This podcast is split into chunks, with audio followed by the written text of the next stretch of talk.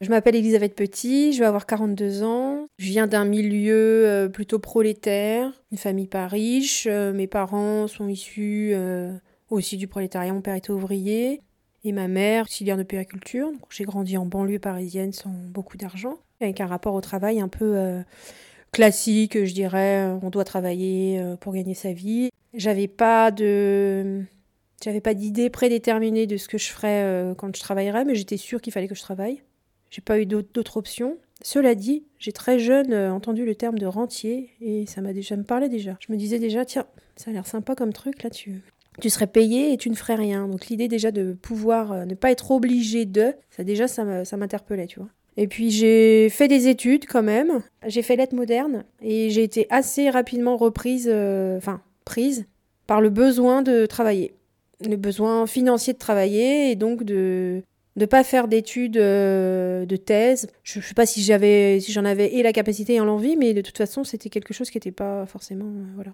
Donc je suis rentrée dans le monde du travail par un par un biais qui était le biais à l'époque de l'emploi jeune et je suis tombée dans le monde des bibliothèques et des de la documentation. Et finalement, c'est quelque chose que je me suis dit qui me bottait et que ce rapport-là au travail euh, me plaisait assez.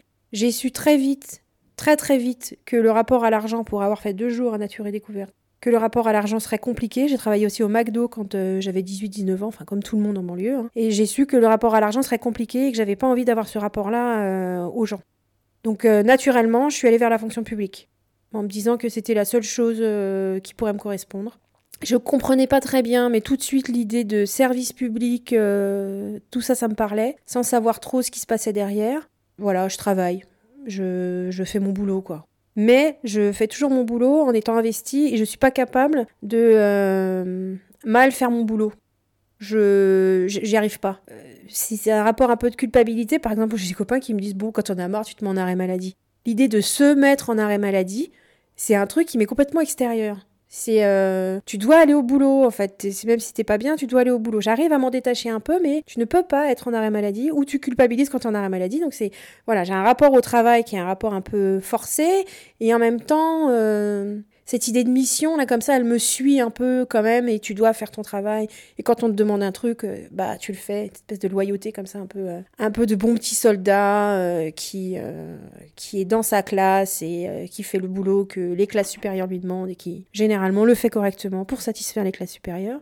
Il y a quand même cette idée quand même de, de l'autre va être content de ce que j'ai fait. Alors, bon, c'est un peu ridicule, mais c'est comme ça. J'ai souvent eu des postes C euh, avec des, quand même des responsabilités qui m'étaient données. Poste C, c'est euh, les postes les plus bas dans la fonction publique. Euh, donc moi, clairement, en bibliothèque, j'ai commencé par magasiner, je rangeais les livres. Ce qui était très bien pour moi. J'ai commencé à la BPI, par exemple, je rangeais les bouquins.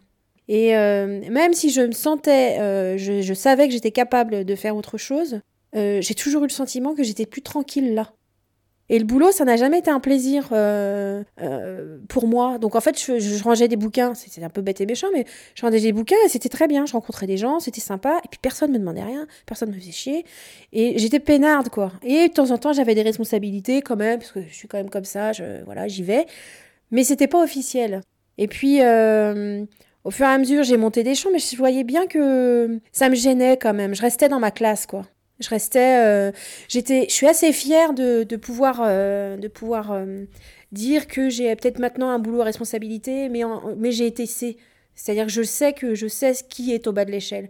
Et souvent, en fait, quand je vois les cadres et je me dis, mais les mecs, ils savent pas, en fait, ils parlent de trucs, mais ils sont pas au courant, ils sont jamais allés sur le terrain. Et il y a un petit côté hyper gênant parce qu'ils prennent des décisions pour des gens dont ils ne connaissent absolument pas les conditions, ou qui fantasment des conditions, ou qui imaginent des conditions, et ça, ça me gêne toujours. Et je suis toujours un peu gênée, il y a toujours ce rapport de classe. Mais je me suis jamais sentie, par contre, investie d'une mission en tant que femme euh, prolétaire. J'ai toujours défendu ma classe euh, tout en me disant que vraiment je ne voulais pas y rester. Euh, et que en, commençant à, aller au lycée et même à la fac, en fait, j'avais pas l'idée de, de m'émanciper ou de grandir, j'avais juste l'idée de partir. C'était déjà l'idée principale, c'était partir.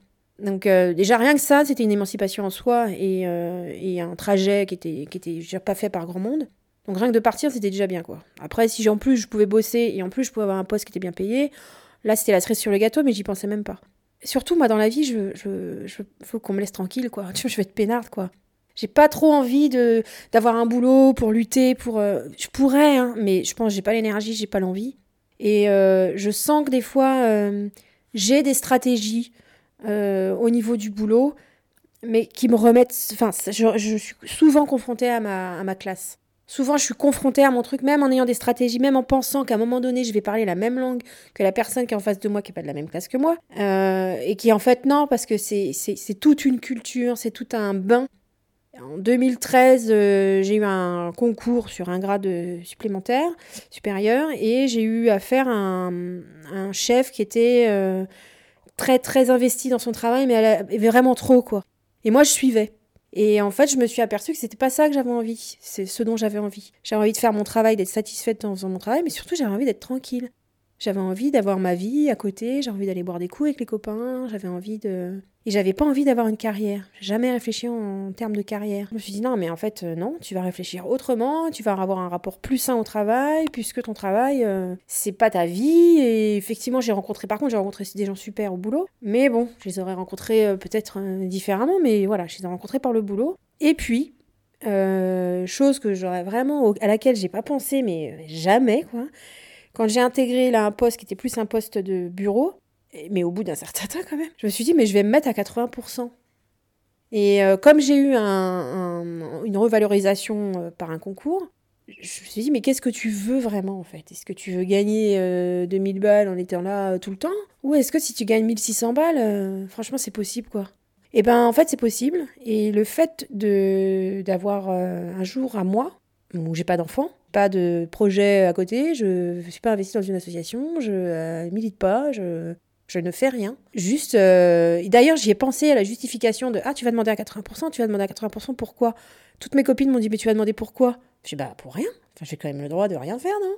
Donc, ça, ce, ce rapport-là, il est assez nouveau, parce que je vais quand même avoir 42 ans. Il est assez nouveau, ce rapport au travail de tu as le droit de rien faire. D'ailleurs, c'est ce que je fais. Généralement, le vendredi, je ne fais rien. Et là, je vais avoir un nouveau boulot.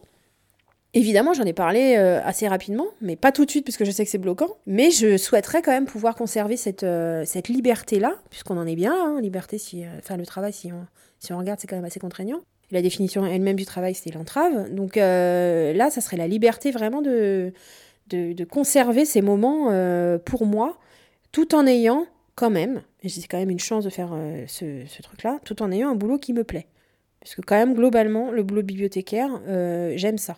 Mais j'ai jamais fait de boulot où je me disais vraiment ça, euh, je fais comptable alors qu'en fait euh, j'aimerais bien vendre des fleurs quoi. Ça, ça, ça m'est jamais arrivé. Donc euh, voilà mon rapport au travail qui est un rapport de plus en plus avec l'âge, avec l'expérience, avec la prise de conscience de certaines choses, qui est de plus en plus distancié.